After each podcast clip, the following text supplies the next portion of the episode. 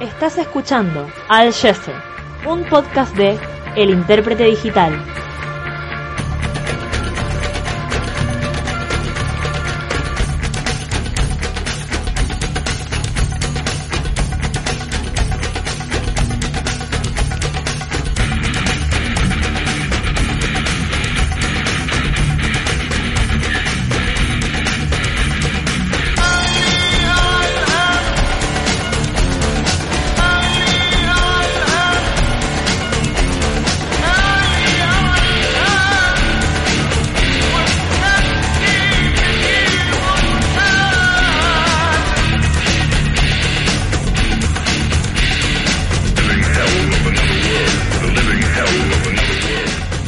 Bienvenidos a todos a una nueva edición de Alcheser, un podcast del intérprete digital. Mi nombre es Diego Haddad, junto a Jodor Khalid y a Bastanus Mahfoud vamos a estar acompañándote una semana más con toda la información y la actualidad acerca del mundo musulmán árabe. Y si todavía no escuchaste nuestro capítulo anterior, tuvimos el agrado de contar con la presencia del profesor Walid Saleh, quien en el marco de la reaparición del Estado Islámico tanto en Siria como en Irak, profundizó acerca de la organización terrorista y su vínculo con el Islam. Ahora sí, comenzamos con lo más importante de esta semana.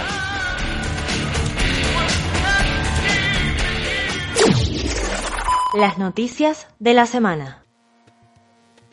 Rebrote de coronavirus. Arabia Saudí, Egipto, Irak, Irán e Israel alcanzaron cifras récord de contagios durante esta semana. El país saudí registró más de 150.000 casos con epicentros en Riyadh, Jeddah y Meca. Egipto superó este viernes la cifra de 50.000 infectados, mientras que Irán se acerca a las 10.000 muertes y más de 200.000 contagios.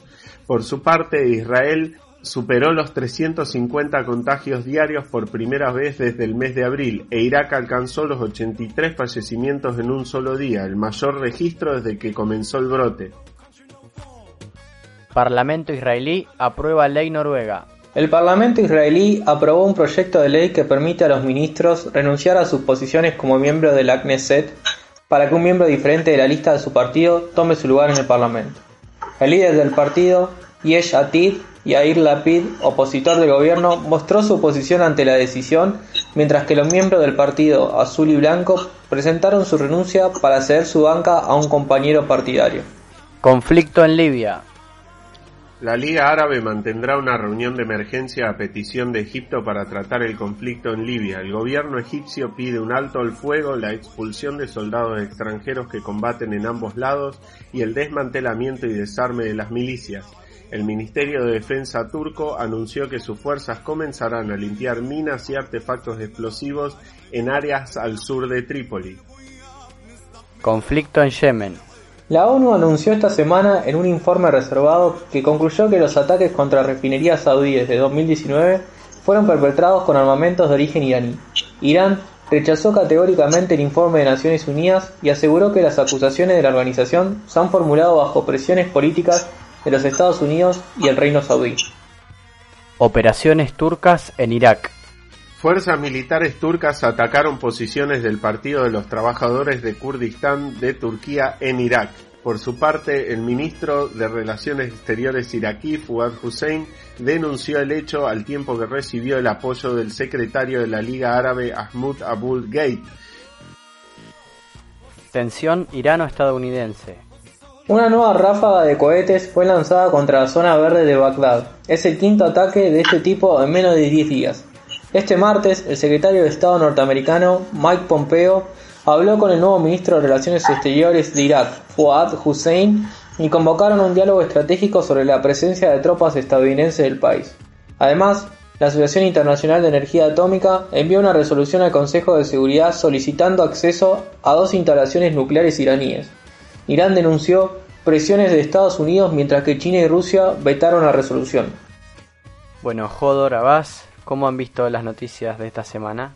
Bueno, esta semana básicamente lo que vimos es una continuidad de, los temas que estábamos viendo la semana pasada. Eh, digo, a mí los que, los que me llamaron la atención son las diferencias que empezamos a ver que surgen dentro del gobierno israelí, particularmente frente a la anexión. Hay voces en contra, hay voces a favor, pero lo que queda claro es que hay alguna diferencia que tienen que limar los partidos que forman parte de este nuevo gobierno. Otro tema que también nos quedó hablando de la, de la región un poco convulsionada, ¿no? Algunos temas que nos fueron quedando afuera del, del resumen, por ahí porque todavía se están desarrollando, son el surgimiento de protestas en el sur de Siria, digo, el, el, fortalecimiento del movimiento de protesta en Líbano también, digo, son cosas que seguramente vamos a seguir eh, observando y que seguramente más adelante vamos a, a seguir desarrollando. Y el tema a desarrollar esta semana relaciona directamente a Irán y sus relaciones con el mundo, luego de que se conociera el informe de la ONU que revela que los ataques a las refinerías saudíes el año pasado fueron llevados a cabo con armamento iraní. Ese era un gran problema considerando el efecto que tuvo en el mercado petrolero y también llegó en un momento especial en cuanto a las relaciones comerciales que Arabia Saudita intentaba retomar con Irak, que intentaba fortalecer y también como una manera de contrarrestar el efecto que está teniendo Irán en, Irak sobre todo y también en, Yemen. Eh, a mi punto de vista, este informe lo que hace es confirmar una posición que tenía Estados Unidos y también le da una herramienta más en las negociaciones comerciales o la negociación económica que Estados Unidos tiene con, por ejemplo, con Irak, porque Estados Unidos le dice a Irak, bueno, tenés que reducir las importaciones iraníes, a Irán eso lo afecta porque Irak es uno de los mercados más importantes y también esto le sirve para el sistema de sanciones. Eh, Viste, desde el punto de vista económico el tema va por, por el tema de comercio y sanciones. No sé cómo lo ves vos, Jodor, desde la parte por ahí política o de defensa. Desde la parte política lo que podemos decir que la tensión entre Estados Unidos e Irán tiene muchísimos años, data desde el año 79 en el momento de la revolución en Irán, pero más recientemente y particularmente después de la eh, elección de Donald Trump y el, endurecimiento de la política exterior estadounidense para con Irán en el que fue llamada de máxima presión, lo que estuvimos viendo son un poco esto que mencionabas vos recién, ¿no? Sanciones económicas, pero lo más importante, o, u otra cosa también tan importante en todo caso, ni menos ni más, fue la salida de Estados Unidos del eh, plan o del, del, conocido acuerdo nuclear en el año 2008. Ahí es donde la tensión entre los dos países realmente empezó a aumentar. Primero lo que vimos fueron ataques eh, contra tropas estadounidenses, no necesariamente dirigidas o militarmente por Irán, pero sí con una cercanía, eh, por lo menos a Soleimani, que justamente fue eh, asesinado a principios de enero y que de este año y que fue otro momento álgido en la relación entre los dos países. Y para profundizar acerca de Irán y sus relaciones con el mundo, en esta ocasión tenemos el gusto de contar con la presencia de Paulo Bota, él es licenciado en Relaciones Internacionales por la Universidad Católica de Córdoba, Argentina, y doctor de estudios avanzados por la Universidad Complutense de Madrid. Además, recibió un diploma en lengua árabe por el Centro Educacional de Lengua Árabe para Extranjeros del Ministerio de Educación Superior de la República Árabe de Egipto y es profesor pro titular de la Universidad Católica Argentina, donde dirige el programa ejecutivo de Medio Oriente Contemporáneo. Paulo, bienvenido al GISER y muchísimas gracias por estar con nosotros. Y la semana pasada aquí en el podcast hablamos de la reciente liberación de presos políticos por parte de Estados Unidos e Irán que generó nuevas preguntas en torno a la relación de estos dos países, específicamente teniendo en cuenta la política exterior estadounidense de máxima presión. Ambos países negaron que se tratara de un intercambio preacordado de prisioneros. ¿Cuál es su interpretación del hecho? Y surge también la pregunta de que si este accionar por parte de los dos países cambia cualitativamente el vínculo entre ellos. Con respecto a esta pregunta, sería difícil decir que se trata de un cambio cualitativo. Lo que sí podemos decir es que demuestra necesidad de mantener líneas de comunicación entre los países, algo que es aún más importante en momentos de tensión que en los de tranquilidad. El problema que se ha señalado con esta política de máxima presión es que no es una verdadera estrategia. Si aceptamos que la estrategia tiende simplemente a la aceptación total de las demandas de los Estados Unidos, en este sentido esa estrategia de máxima presión no sería realista. Eh, no existen incentivos, tan solo presiones. En ese sentido, no ha dado resultado en el pasado ni creemos que puede darlo tampoco ahora. Solo sirve para favorecer a los sectores más radicalizados y menos dispuestos al diálogo. En definitiva, no creo que sea algo bueno a largo plazo. Lo que sí debemos reconocer es que en el giro de la política del presidente Trump hay un gran componente de política interna. Es decir, oponerse a lo hecho por el presidente Obama antes que consideraciones de política con respecto a las vinculaciones entre Estados Unidos y Medio Oriente. Irán, en este sentido, es un tema de política interna en Estados Unidos, no solo de política exterior. Y este liderazgo norteamericano, tanto en la ONU como en la Organización Internacional de Energía Atómica, deriva en acusaciones contra Estados Unidos de utilizar estos organismos internacionales justamente para impulsar sus intereses tanto políticos como económicos. Ahora, ¿qué nos puede decir sobre las alianzas que impulsan la continuidad de las inspecciones de la Organización Internacional de Energía Atómica, al mismo tiempo que se conoce este documento de la ONU que afirma la utilización de armamento iraní en los ataques a las refinerías saudíes el año pasado? Que los organismos internacionales reflejan los intereses de los estados que lo componen no es ninguna novedad. Eh, y tampoco lo es de que el hecho de que no todos los estados tienen la misma capacidad de influencia. Eh, no tenemos que sorprendernos. De eso se trata la política y sobre todo la política internacional. Que los técnicos que conforman esos organismos puedan desarrollar actividades, pero dentro de las agendas que establecen los estados con mayor influencia, también es algo que debemos reconocer. En este sentido, el programa nuclear iraní, o mejor dicho, la salida de los Estados Unidos del mismo, eh, del acuerdo nuclear acordado en 2015, ha demostrado la capacidad que tiene ese país para influir en la agenda global, aun a pesar de la oposición de los otros miembros permanentes del Consejo de Seguridad. También ha demostrado eh, la incapacidad de esos estados, los eh, firmantes al acuerdo del año 2015, la incapacidad decía que tienen para brindar incentivos concretos a Irán para que este Estado continúe colaborando o que abandone definitivamente el programa en aquellos aspectos que no están controlados por la Agencia Internacional de Energía Atómica.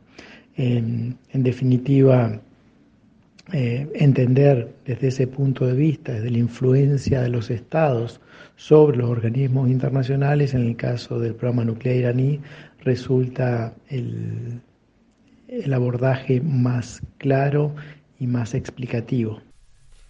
Y también relacionado a las influencias, justamente en el año 2004, el rey Abdallah II de Jordania instauró el término medialuna shia para describir la influencia de Irán desde Teherán hasta Beirut, pasando por Bagdad y Damasco. Este hecho legitimó la narrativa de un enfrentamiento dentro del Islam en la región.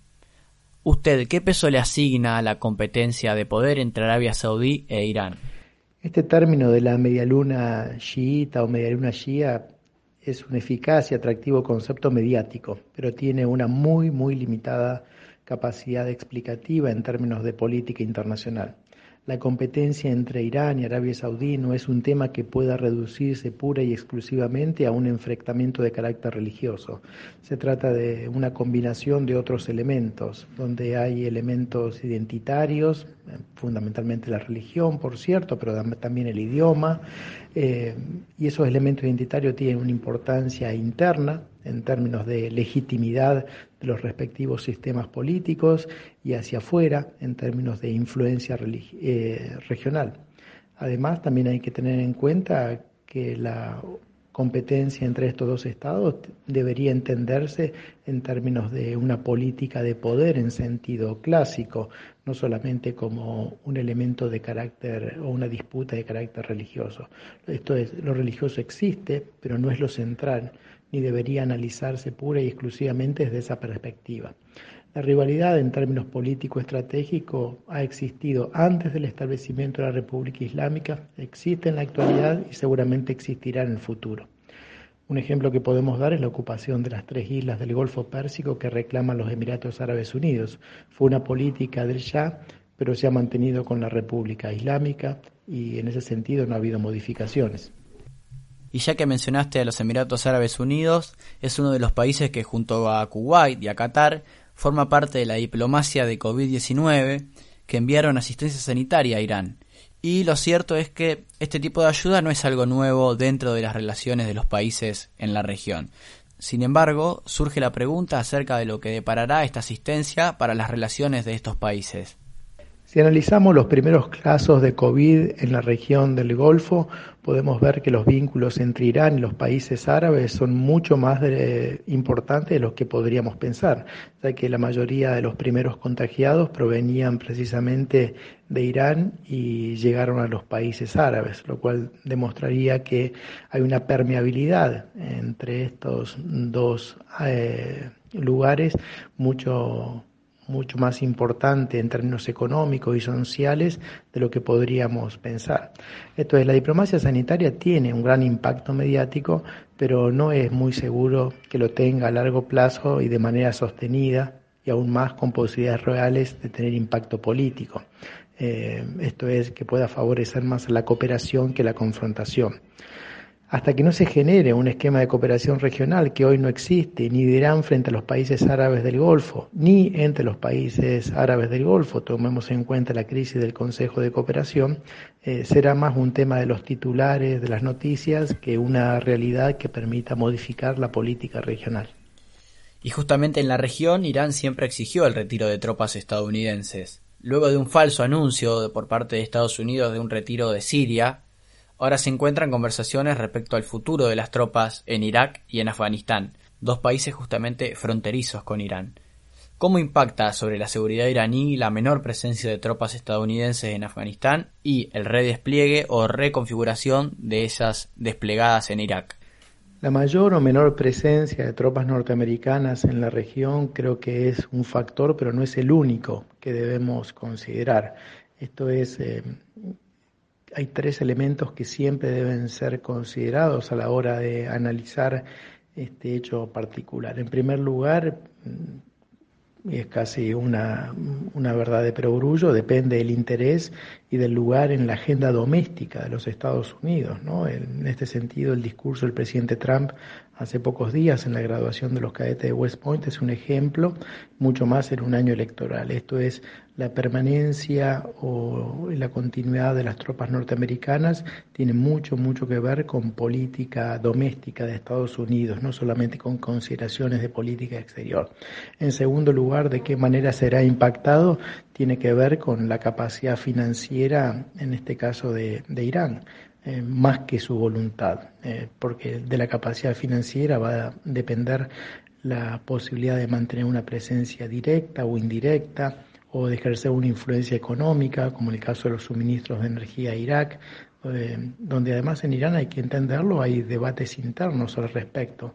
Esto es, no hay una total coincidencia en, la necesidad de mantener una vinculación en términos de seguridad y de defensa como a veces se suele sostener. Esto es, hay distintas posiciones al respecto. Y en tercer lugar, hay otro elemento que no debemos dejar de considerar, que es el, derivado de los costos de la permanencia eh, de las tropas norteamericanas o tropas extranjeras para los sistemas políticos de Afganistán y de Irak. Esto es, eh, no, no, es un actor que también debemos considerar y luego de los hechos del mes de enero de este año con el asesinato de Soleimani en Bagdad, así como también la estabilidad del gobierno iraquí, son ejemplos muy claros. En definitiva, creo que hay que tener en cuenta no solamente lo que es la voluntad de los Estados Unidos, que tiene mucho que ver con política interna, no solamente con política exterior, con la capacidad de la iraní y las discusiones internas que se den, y además con el costo que esa presencia extranjera eh, tenga para los sistemas políticos de Afganistán y de Irak. Y en la última elección iraní, el ala política más conservadora del Parlamento obtuvo la mayoría. Este hecho se explicó utilizando diferentes argumentos sobre la situación interna del país, como la descalificación de candidatos más reformistas, la baja participación electoral y la caída del nivel socioeconómico. ¿Qué nos puede decir sobre el impacto de las elecciones iraníes en el ámbito internacional? Aquí lo primero que debemos decir es que lo nacional, esto es lo interno y lo internacional, no pueden separarse totalmente, eh, ni en Irán ni en cualquier país del mundo. Y el impacto de lo que sucede a nivel global tiene obviamente consecuencias a nivel doméstico y, también lo que sucede a nivel doméstico tiene impacto en la política exterior del país. En el caso de las últimas elecciones, eh, el elemento internacional estuvo muy presente. En primer lugar, por el impacto económico. Esto es lo que está sucediendo en Irán en estos momentos, que se sufre en la vida diaria. Creo que ahí en ese sentido hay dos elementos muy importantes. En primer lugar, lo que son las sanciones internacionales y luego la disminución de precios del petróleo.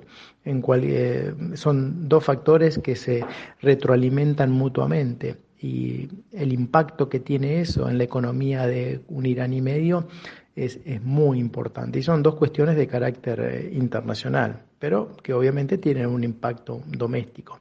Pero también hay otros elementos que son puramente internos, particularmente podemos citar la, la falta de confianza en el gobierno, que es una tendencia que se viene eh, es una tendencia que se viene incrementando en los últimos años, ¿no? Eh, debido sobre todo a varias cosas, sobre todo a la escasa representatividad del, sistema político, eh, la poca participación de la mayoría de la población en él, y el ejemplo claro en estas elecciones parlamentarias ha sido que ha votado el 40% de la población, la tasa más baja de participación desde en que en todas las elecciones parlamentarias de la República Islámica de Irán.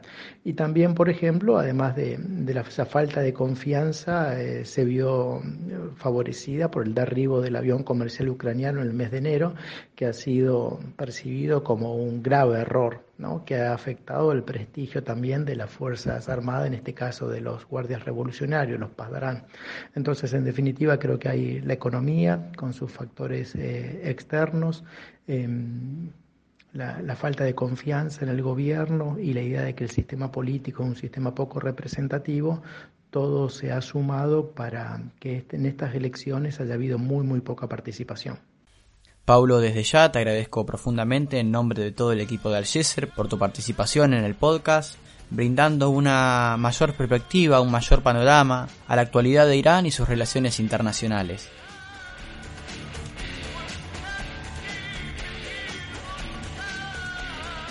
Además, a modo de difundir un poco más acerca de la cultura de Irán y la actualidad política que vive el país, Paulo recomendó algunos artículos académicos y de lectura para profundizar acerca de la historia de Irán, entre los cuales recomendó libros del académico Ali Ansari para comprender un poco más acerca de la historia contemporánea y el nacionalismo iraní, algo muy importante a la hora de analizar la actualidad del país.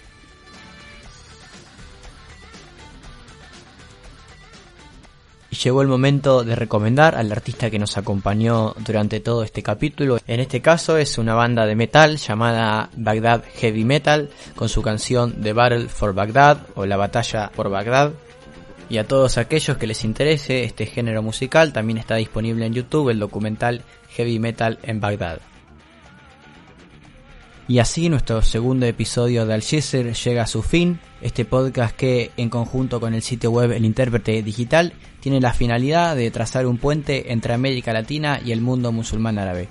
Muchísimas gracias a Jodor Khalid, a Basta Food y por supuesto a ustedes por habernos acompañado en esta segunda edición de Algeser.